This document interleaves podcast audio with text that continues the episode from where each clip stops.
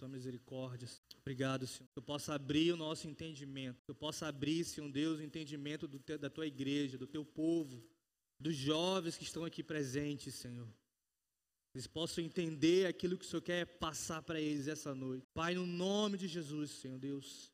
Quebra, Pai, toda obra do maligno, Senhor Deus, tudo que não vem de ti, toda distração, Senhor. Pai, no nome de Jesus, Pai. Abra, Senhor Deus, o nosso coração, Senhor Deus. A gente possa receber a tua palavra com alegria, Pai.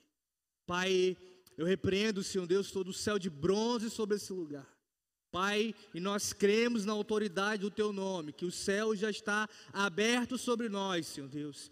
E a tua graça, Senhor Deus, está se derramando sobre nossas vidas, Senhor Deus, nas vidas, Senhor Deus, das pessoas que estão aqui, Senhor. Pai, no nome de Jesus, Senhor Deus. Continua falando, Senhor Deus, a tua igreja, Pai, é o que eu te peço, pelo poder do teu nome, em nome de Jesus. Amém. Amém. Boa noite. Aleluia. Quase que eu não consigo subir aqui, cara. Amém. Tava um clima tão bom. Estão me ouvindo vocês? Amém? Então, que eu não estou me ouvindo aqui, está tá esquisito. Então vamos continuar. Então, irmãos, deixa eu beber uma água aqui. A gente vai dar continuidade à nossa série, né? Chamada Identidade e Propósito. A nossa série de mensagens que, to, que todo sábado nós estamos é, falando aqui sobre identidade. Quem veio aqui desde o primeiro culto de identidade aqui? Levanta a mão. Amém. Então esse é o terceiro, né, Bruno? É, sábado passado foi o Bruno que pregou, falou. Foi o Bruno que pregou? Foi Felipe. Ah, esse é o quarto, então, né? É o terceiro? Primeiro foi o Felipe, segundo foi o tu, depois o Felipe de novo, né? Amém. Ah, tá. E tem sido bênção, né? Amém? A gente tem, a gente, tem é, feito essa pegada de identidade de entender a identidade de quem nós somos, já não é de hoje, né? Faz bastante tempo que a gente tem vivido e vivenciado séries de mensagens a respeito de identidade. Mas por que bater tanto nessa tecla? Porque infelizmente alguns de nós ainda sofremos pela falta da verdadeira identidade. Amém? Então eu quero que vocês abram as suas Bíblias, sua Bíblia, no livro de Números. Rapaz, isso aqui está meio balançando aqui, tomara que não caia, meu Deus. No livro de Números, capítulo 13.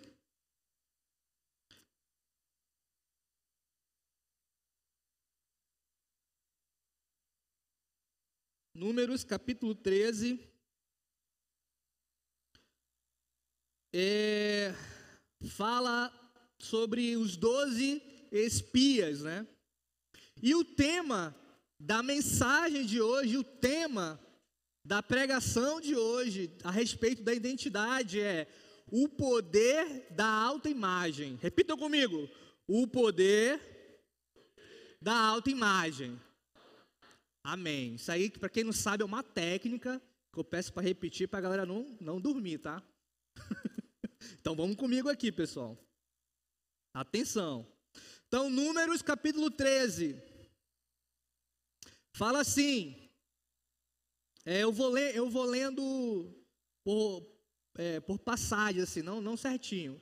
Então, só vão tentando acompanhar para vocês é, entenderem o que eu quero dizer. Fala assim: é, é, o Senhor disse a Moisés: envie homens para fazer o reconhecimento da terra de Canaã, a terra que eu dou aos israelitas. Mandei líder, li, é, mande um líder de cada tribo de seus antepassados. Moisés fez conforme o Senhor ordenou. Do acampamento do deserto de Parã enviou doze homens, todos eles chefes. Ah, lembre dessa palavra, chefes. Chefes das tribos de Israel. Lá, no, lá pula para o 17. Quando Moisés os enviou para fazer o reconhecimento da terra, deu deu-lhes as seguintes instruções: Subam pelo Negueb até a região montanhosa, vejam como a terra é, como a terra é, descubram se seus habitantes são fortes ou fracos, poucos ou muitos. Observem que tipo de terra vivem, se é boa ou se é ruim.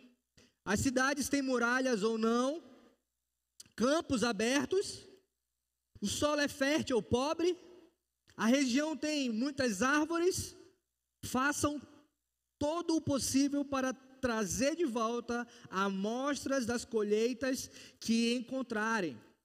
Amém? Pula para o 25. Depois de passarem 40 dias explorando a terra, os homens retornaram a Moisés e a Arão e a toda a comunidade de Israel em Cádiz, no deserto de Parã. Relataram que tinham visto a toda a comunidade e mostraram os frutos que trouxeram da terra. Só um parênteses aí. Eles trouxeram uma, uma, um cacho de uva tão grande que uma pessoa não conseguia carregar. Então teve que ser duas pessoas carregando o cacho de uva, de tão grande que era. Continuando. Este foi o, o relatório que deram a Moisés. Entramos na terra a qual você nos enviou. De fato, é uma terra que produz leite e mel com fartura. Aqui está o tipo de fruto que nela há. Contudo, o povo que vive ali é poderosíssimo, e suas cidades são grandes e fortificadas. Vimos até os descendentes de Enaque, são os descendentes de gigante. Os Amalequitas vivem no Negueb, os Ititas, os Jebuseus e Amorreus vivem na região montanhosas. Os cananeus vivem perto do litoral do mar Mediterrâneo e no Vale do Jordão. Caleb, lembro desse nome, Caleb tentou acalmar o povo que estava diante de Moisés. Vamos partir agora mesmo para tomar a terra, disse ele com certeza podemos conquistá-la. Mas os outros homens que tinham feito com ele o reconhecimento da terra discordaram. Não podemos enfrentá-los, são muito fortes, muito fortes que nós. Então espalharam entre os israelitas um relatório negativo sobre a terra, dizendo: a terra que atravessamos é, ao fazer reconhecimento devorará quem for morar ali. Todas as pessoas que vimos são enormes. Vimos até gigantes. Os descendentes de Enaque. Perto deles, nos sentimos como gafanhotos. E também era assim que parecíamos para eles. Amém? Deixa eu tentar resumir para você entender. Não sei se você já conhece essa, essa, essa história. Moisés pega 12 homens os líderes das tribos de Israel e manda fazer o reconhecimento numa terra onde Deus tinha ordenado para eles, falou assim, ó, essa terra aqui eu vou dar para vocês, mas tem pessoas habitando lá. Então eles precisavam fazer o reconhecimento. E essas pessoas foram até lá fazer o reconhecimento e não eram qualquer pessoas, eram pessoas líderes, chefes, príncipes, né? chefes do seu, da sua, do seu clã. E o seu clã não era como a família do Bruno aqui, que tem muita gente, né? A família da Karen, que tem um monte de primos e primas. Eram muitas pessoas, eram mais de 100 mil pessoas, um meio milhão de pessoas, era muita gente. E eles foram até lá fazer o reconhecimento daquela área, voltaram. E sabe de uma coisa? Não teve nada de errado aqui no relatório que eles entregaram a Moisés. Imagine só, todo o povo estava esperando, ansiando, né, a volta deles para saber como é que era a terra. E aí eles chegam lá, os 12, os 10 dos 12 que foram, falaram assim: "Cara, lá realmente a terra é top. né? Top show bala, né? Como é que é, Bruno? Muito boa. Oi? Só que tem gigantes. A, a, cidade é fortificada, nós não vamos conseguir. Nós somos gafanhotos diante dele. E, ele, e, pare, e eles parecem, é, é, é eles, é, é, parece que nós somos, é, eles tanto eles nos veem como um gafanhoto, como nós também nos vemos como um gafanhoto. E é aí que está. Esse, esses, essas dez, esses dez homens se viam como gafanhotos. Só que teve dois homens que falaram: não, ei, não, subamos e conquistamos a terra, vamos lá. E olha só que Josué fala aqui, no 14, versículo 6: dois dos homens que tinham feito o reconhecimento da terra, Josué, filho de Num, e Caleb, filho de Jefoné, rasgaram suas roupas e disseram a toda a comunidade de Israel: A terra da qual fizemos o reconhecimento é muito boa. E se o Senhor se agradar de nós, ele nos levará em segurança até ela e a dará a nós. É uma terra que produz leite e mel com fartura. Não se rebelem contra o Senhor e não tenham medo dos povos da terra. Diante de nós, olha só, diante de nós, eles estão indefesos. Não tem quem os proteja. Mas o Senhor está conosco. Não tenham medo deles. Os dez homens falaram assim, ó, cara, não vamos conseguir. Eles são gigantes. Nós somos gafanhotos, pequenininhos na frente deles. E toda a comunidade de Israel ficou alvoroçada. Ai meu Deus, né? a Bíblia relata aqui que eles começaram a murmurar. Falaram, ah, era melhor que a gente ficasse no, no, no Egito mesmo, morresse lá. Meu Deus! Aí começaram os mimimins, né? Só que esses dois falaram assim, cara, não tem ninguém que proteja eles. Deus está com a gente. Rafael, o que, e o que, que isso tem a ver com identidade?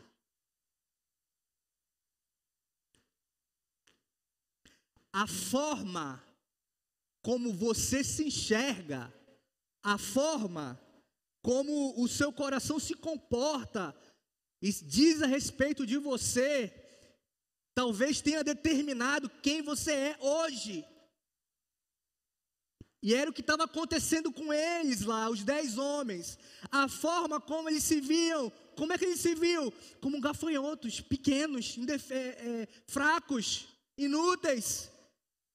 Só que a forma com que os dois homens, Josué e Caleb, se viam era: Deus está com a gente, nós vamos conseguir, não tem ninguém com eles lá, não tem ninguém para proteger eles. Deus é com a gente, a gente vai conseguir. E sabe de uma coisa, a gente, a, a gente tem se comportado assim. O nosso coração, o seu coração, tem dito para você quem você é. E isso tem determinado o que? As tuas ações, os teus pensamentos, as tuas atitudes em relação à igreja, em relação ao mundo. Por quê? Porque talvez você tenha carregado traumas na sua vida, na sua infância. Talvez você tenha sido abusado. Talvez você tenha sido é, é, violentado. Alguém tenha falado uma palavra negativa e isso fez com que o seu coração determinasse quem você é hoje. E é por isso que é o teu, o teu comportamento em relação ao que você está tá, tá passando né, hoje, né, na, na sua vida atual.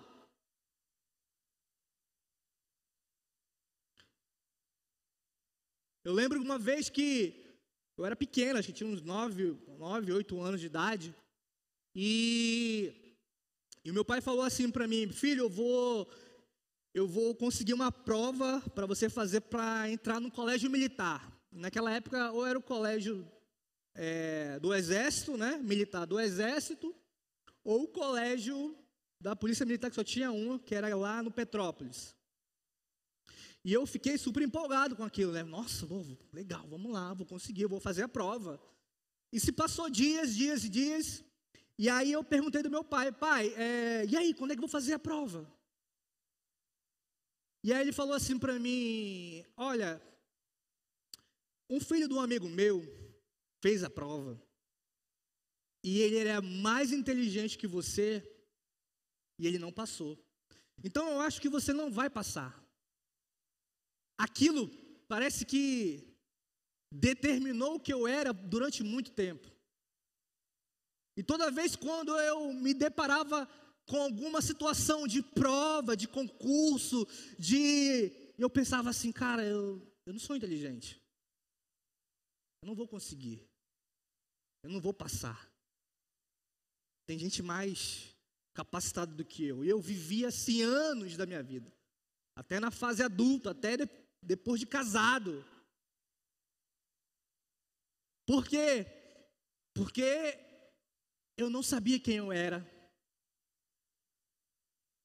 Eu tinha algo dentro de mim, traumas dentro de mim e outras coisas que foram acontecendo durante os anos da minha vida que faziam com que determinasse quem eu era. E interferia diretamente na minha identidade. E talvez hoje você esteja aí sentado nesse banco aí, cheio de traumas, cheio de coisas que você tem, você tem carregado. E talvez tenha, tá, esteja determinando quem você é hoje, mas não é o que tem, não é o que define vocês determina quem você é hoje. Pela falta de entendimento, quem você é. Mas não é aquilo que define você. Talvez você tenha passado por uma situação que hoje carrega e você se sente culpado, culpada. E talvez até alguns comportamentos que você tem feito são porque foram traumas que você viveu. Eu conheço é, pessoas que se relacionaram, que tiveram um trauma pesado com relacionamento, e aí quando vai partir para um próximo relacionamento, por conta do trauma que teve, aceita muita coisa. Talvez ela é, é, esteja aceitando um abuso do namorado, do, do, do esposo, né? E aí você, com medo de denunciar, com medo de se posicionar, talvez você tenha aquele medo, ah, mas se eu falar é porque ninguém vai me querer, né? Pelo menos ele me quer, pelo menos ele está comigo. Gente, tem esses pensamentos. Existem. Ah, eu vou ficar, eu não, eu não, eu não quero, eu não quero terminar com ele porque eu não sei se alguém mais vai me querer. E a mesma coisa com o homem, né? Traumas. Ah, não, posso, não quero me relacionar com mulher nenhuma, porque eu não confio em mulher. Para mim todas são iguais, porque uma, uma me traiu. Eu conheci pessoas assim, que foram traídas no casamento e hoje carregam uma marca, uma ferida tão profunda, que parece que isso determina quem ele é. Então, a primeira lição que eu quero falar para você: você é o que o seu coração diz quem você é. E o que o seu coração, nesse momento, está dizendo quem é você? Pensa, fecha os olhos aí. Pensa, cara, o que, que o meu coração estava falando? Quem sou eu?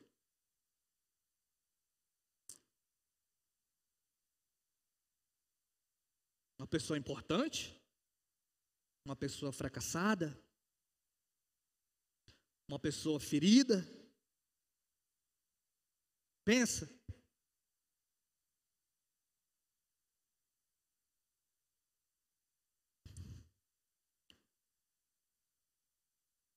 Por que, Rafael? O meu coração diz quem é o que eu sou.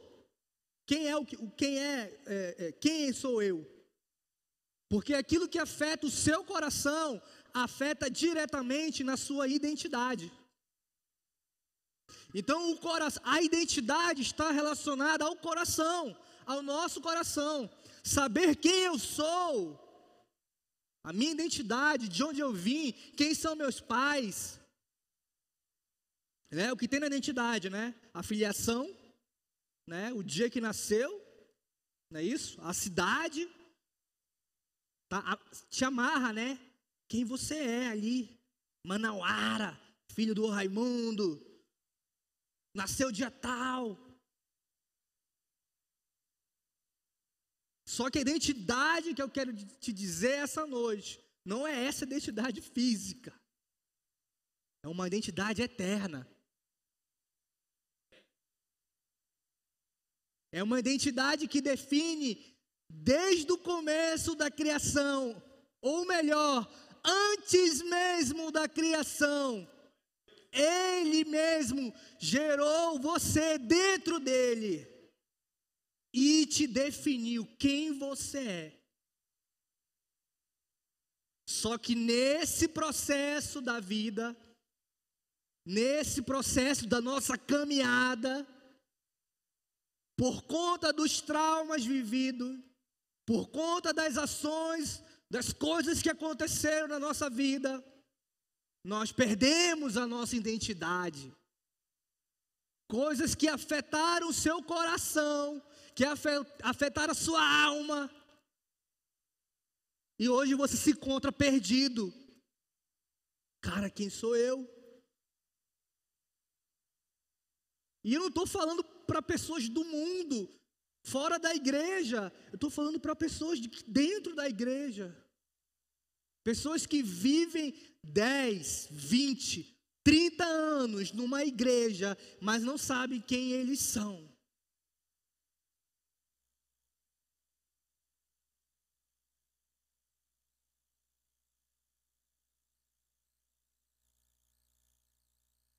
Eu sou o que o meu coração diz que eu sou, nesse exato momento. Eu quero que você abra a sua Bíblia no livro de Provérbios, capítulo 27, versículo 19.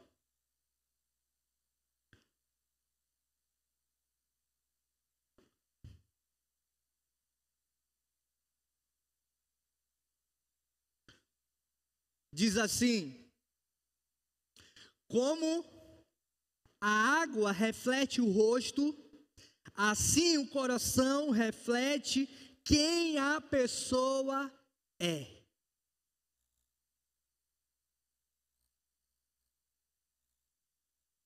Você já se deparou com uma pessoa que aparentemente ela está ela tá destruída assim, né? fraca assim. Tu olha assim, cara, essa pessoa não está bem. Já? Como a água reflete o rosto, assim o coração reflete quem a pessoa é. E é por isso que a Bíblia sabiamente nos ensina em Provérbios, capítulo 4, versículo 23, assim: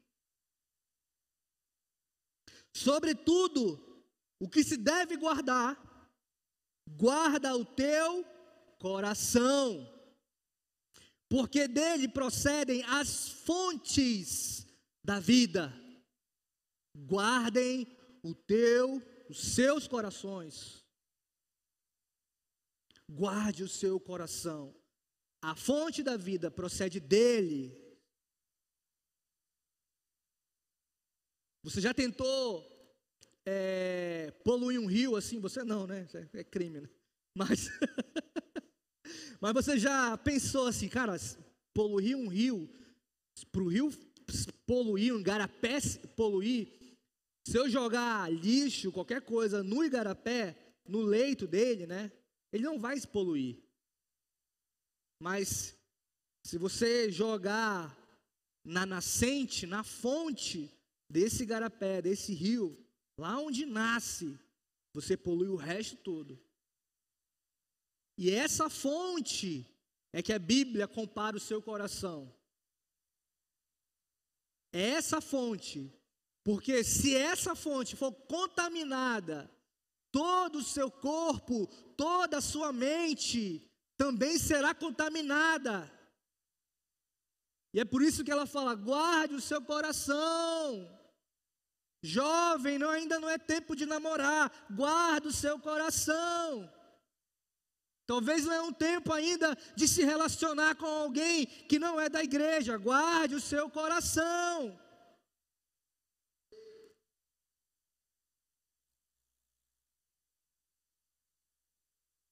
E o segundo conselho, evite extremos.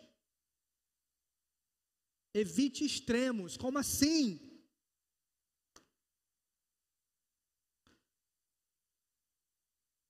Essas nossas feridas no nosso coração pode causar dois extremos: a inferioridade e a superioridade. Talvez você carrega é, problemas, feridas que te deixam lá embaixo, que te jogam lá para baixo e que te fazem com que todo mundo pise em você. E você se deixa ser pisado porque, ah, eu sou ruim mesmo, eu sou um coitadinho, ah, eu não sei, eu... ninguém me quer, ninguém me ama. Aí vem alguém, vem uma amiga do inferno, vem um homem do inferno, pise você. Vem o chefe do trabalho, pise você. Alguém da família também, pise em você, porque você se sente inferior a todos. Mas também pode causar um outro extremo, que é a superioridade. Mas não se engane, orgulho ainda é pecado. Talvez você carregue um trauma na sua vida que você se armou todo e você agora passa por cima de todo mundo. Não, eu não confio em ninguém porque um dia alguém me traiu. Eu não confio em ninguém, eu não tenho amigos. O amigo é o dinheiro, né? Começa a falar um monte de bobagem. Amigo é a nossa mãe, né? ele fala assim. Eu não gosto de ninguém, eu gosto só da minha mãe, olhe, olhe, também que ela fez isso para mim. Então ele se sente superior a todo mundo e passa por cima de todos. E ele só propaga aquilo que um dia ele foi ferido. E a gente, e, e não se engane, a gente encontra isso dentro da igreja. Líderes também, que não foram sarados, e acham que por estar num cargo de liderança, passam por cima de todo mundo. Não considera a pessoa.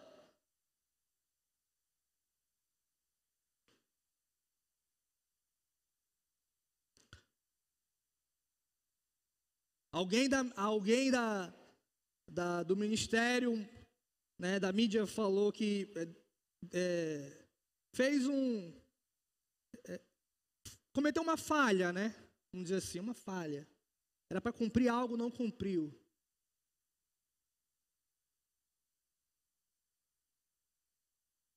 E eu falei para essa pessoa assim: não se preocupe, você é mais importante para mim do que o seu serviço. Você, as pessoas, são mais importantes do que aquilo que elas podem fazer.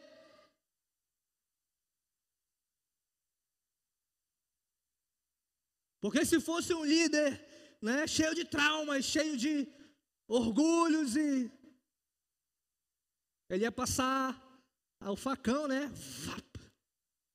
Tá vendo? Mas nós não, nós não podemos nos comportar assim. As pessoas são mais importantes do que aquilo que elas podem fazer. Elas podem falhar, eu posso falhar. Eu posso falhar com você um dia, meu Deus. E não se surpreenda.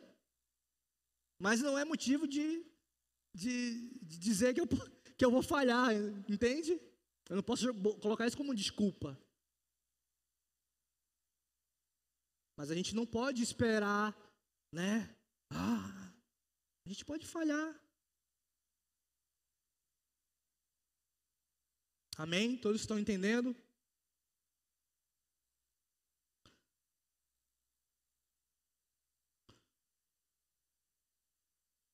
E quando a gente fala assim, é, pessoal, uma qualidade minha, eu, que eu sou, eu sou muito humilde. Eu sou humilde. Você vai pensar assim, isso aí não é humilde não. Falou que é humilde? Isso aí não é humilde não. Mas se eu falar para vocês que se Jesus chegasse aqui em cima e falasse: Ei, aprendam de mim que eu sou manso e humilde de coração. Será que você ia ter essa mesma cosmovisão do que humildade? Jesus falou: Ei, aprendam de mim que eu sou manso e humilde. Só que a, a nossa mente está tão deturpada que se alguém falar que é humilde, você vai falar: Você é humilde nada, né? E olha só o que é humildade aqui. Eu coloquei aqui. Geralmente, quando alguém se declara humilde, nosso pensamento é: esse cara não é humilde. Humildade não significa se humilhar ou se sentir e se fazer pequeno diante das interações com as outras pessoas é ter a capacidade de compreender a situação de qualquer pessoa, seja na alegria, seja no sofrimento, de forma compassiva. Às vezes confundimos a falsa humildade demonstrada por pessoas soberbas que anseiam comportamentos comuns por cima de um salto alto. Alguém já viu uma pessoa assim? Eu, eu fiz isso porque, né, se não fosse por mim, né, ele não estaria aqui, né? Se não fosse por mim, ele não teria um emprego. Né? Acontece isso muito no, no, no meio do trabalho, né? E também tem a humildade tão humilhante que a pessoa se rebaixa e se deixa ser pisada como se não tivesse valor nenhum. Não, mas porque ele é humilde, ele é uma pessoa humilde, é simples, né? Aí vem alguém, pá, pisa, faz o que quer, engana a pessoa, e a pessoa, não, é, é, não, fazer o quê, né? Eu sou crente. Ela fala assim, né? E eu quero fazer uma outra pergunta. Quem você tem sido? nesse extremo. Você tem sido soberbo? Ou você tem sido é, insignificante? Você tem tido uma falsa humildade? Ou uma humildade humilhante? A ponto que as pessoas pisem em você? e façam com você o que quiser. Quem vocês têm sido?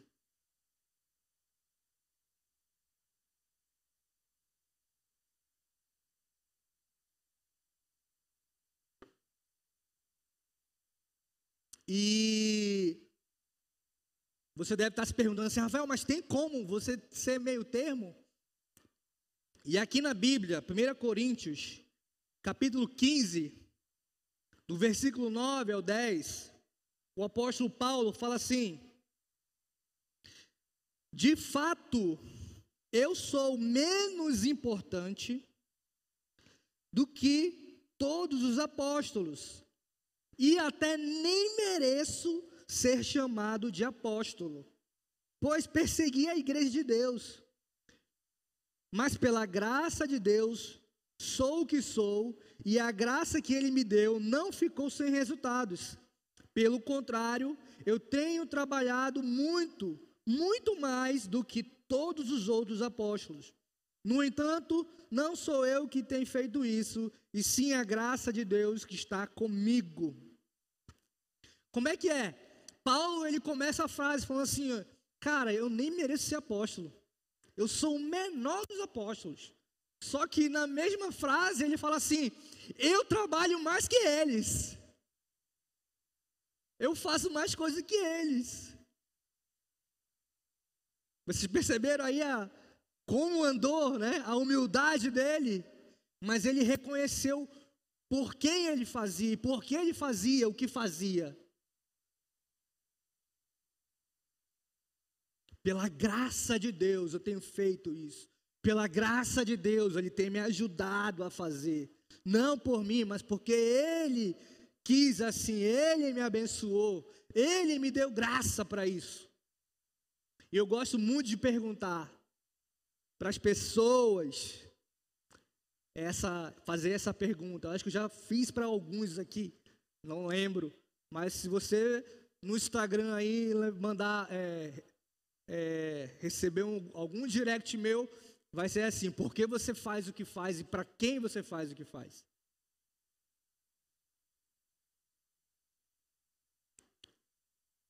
Não é por nós, não é para nós, mas é para Ele e por Ele, é pela graça de Deus. A graça de Deus tem nos alcançado e tem nos ajudado e te trouxe até aqui para ouvir essa ministração. Talvez ele te trouxe até aqui, a graça de Deus foi tão grande com você que trouxe você até aqui para você ser sarado e curado e parar de mimimi. Ah, porque ninguém gosta de mim. Ah, porque o fulano fala comigo.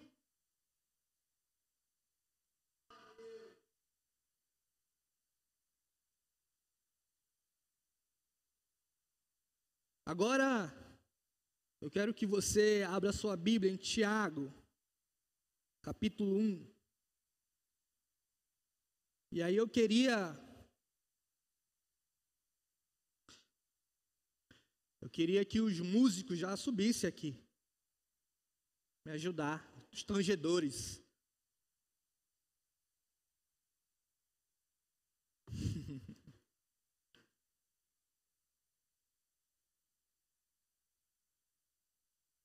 e no mesmo momento que os tangedores né, estão subindo, vocês líderes estejam intercedendo. Esteja orando. Estejam atentos e vigilantes. Me ajude, né? ajude. Tiago capítulo 1.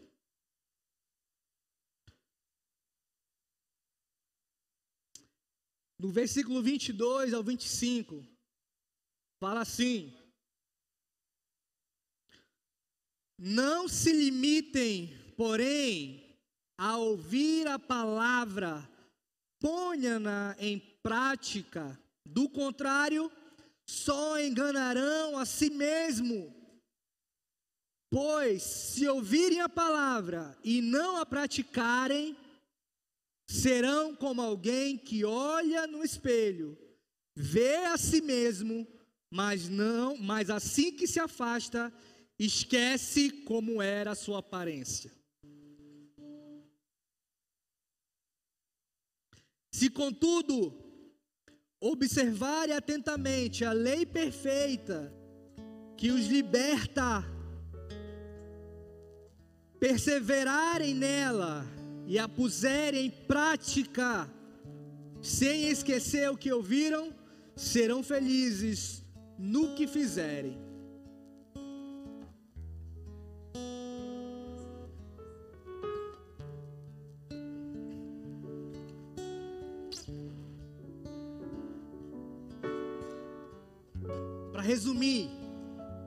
Rafael, o que, que tu quer dizer com isso?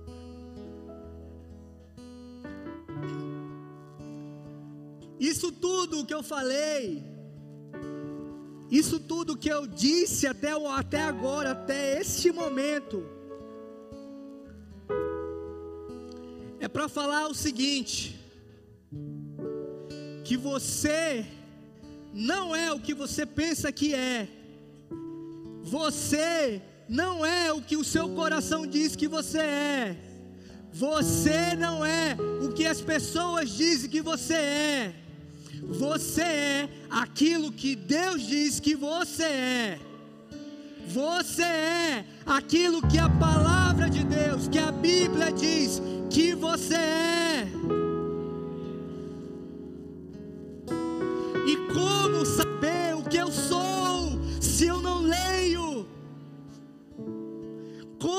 Saber, como me conhecer? quem eu sou, o que Deus pensa ao meu respeito, se eu não leio, se eu não me, me relaciono.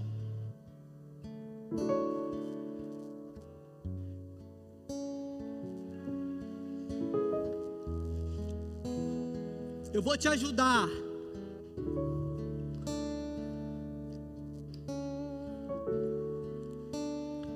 A Bíblia diz que você é um pecador. Pois todos pecaram e estão destituídos da glória de Deus. Romanos 3, 23. Mas calma, Deus exerceu misericórdia sobre você, Ele quis, Ele quis mas Deus demonstra o seu amor por nós. Cristo morreu em nosso favor, quando ainda éramos pecadores. Romanos 5:8. Ele resolveu resgatá-los. Ele resolveu, ele quis assim.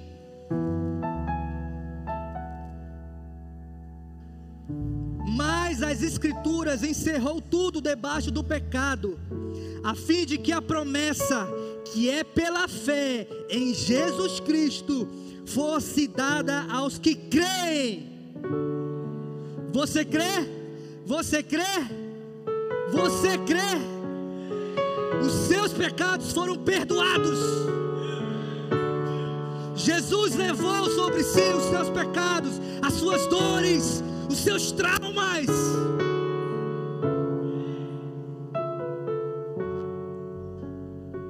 Ele resolveu resgatá-los. Ele entregou, ele se entregou. Deus entregou o que tinha de mais valioso no céu. Dentre todas as maravilhas, tudo que ele tinha feito, tudo que ele tinha formado, tudo que ele fez, ele entregou para mim e para você aquilo que ele tinha de mais valor: Jesus Cristo.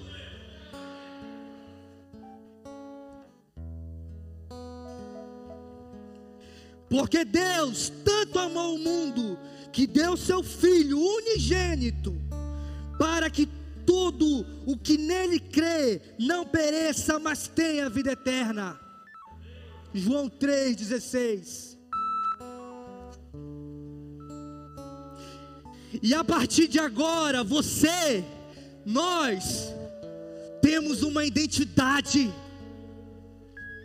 Nós temos uma identidade. Deus nos selou. Ele é meu. Você é dele, nós somos dele.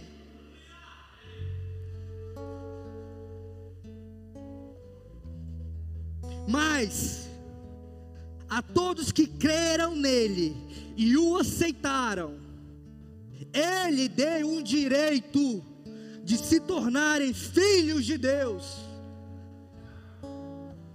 A sua identidade qual é? Filho.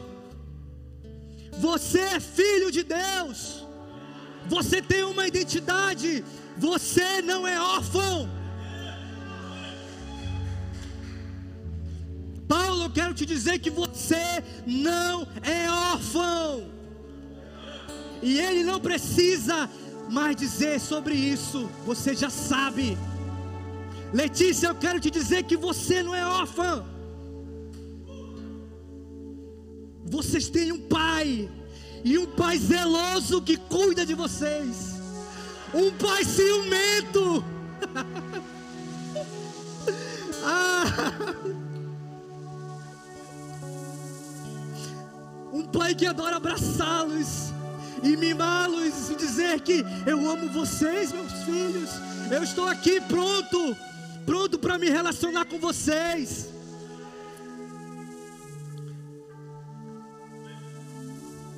Vocês são filhos que se relacionam com o Pai.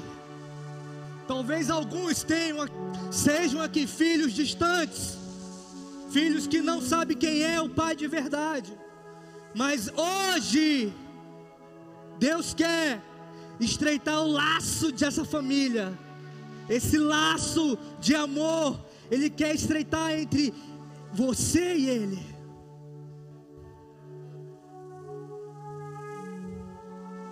Você tem se relacionado com seu pai? Talvez você não tenha um pai, você perdeu o seu pai. Ou você tem um pai, mas não sabe o que é se relacionar com o pai. Mas o nosso pai não é um pai terreno, cheio de falhas. É um pai eterno, que te ama, que te criou, e tem cuidado de você. E Ele quer te ensinar o que é ser um pai, e o que é ser um filho, e o que é ser uma família em Cristo Jesus.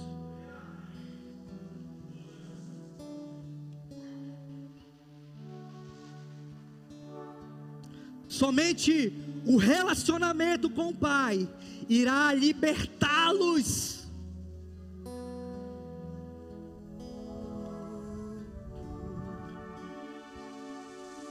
somente o relacionamento com o Pai irá libertá-los de todas as mazelas que o mundo fez a você, de todos os traumas que o mundo tem feito a você, que um dia alguém fez para você.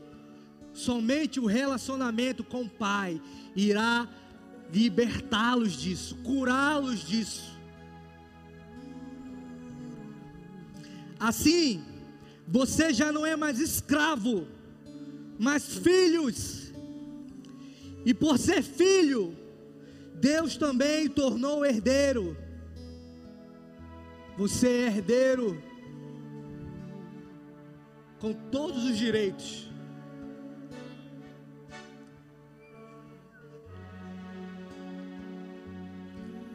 Deus quer resgatar a sua verdadeira identidade hoje. Amém? E só para quem quer, só para quem entendeu, não é por mim, não é porque eu estou aqui, mas é porque o Espírito Santo de Deus está aqui. E é porque a presença dele está aqui. Independente de se fosse eu ou não, é o que Ele quer fazer. Só quem entendeu e precisa resgatar a sua identidade, vem aqui, nós vamos orar para você, por você. Somente quem entendeu e que não aguenta mais tanto trauma na sua vida que tenha te jogado, que tem te jogado lá para baixo ou tem te jogado lá para cima. Vem aqui, que nós vamos orar por você. Deus quer curar o seu coração. Deus quer curar você. Eu quero chamar os líderes da igreja para interceder, para estarem orando. Eu quero que você fique de pé, em nome de Jesus. Eu quero dizer que nada resiste ao nome de Jesus, nada resiste ao Espírito Santo de Deus. toda obra do maligno contra a sua vida. Nós repreendemos agora, pelo poder do nome de Jesus.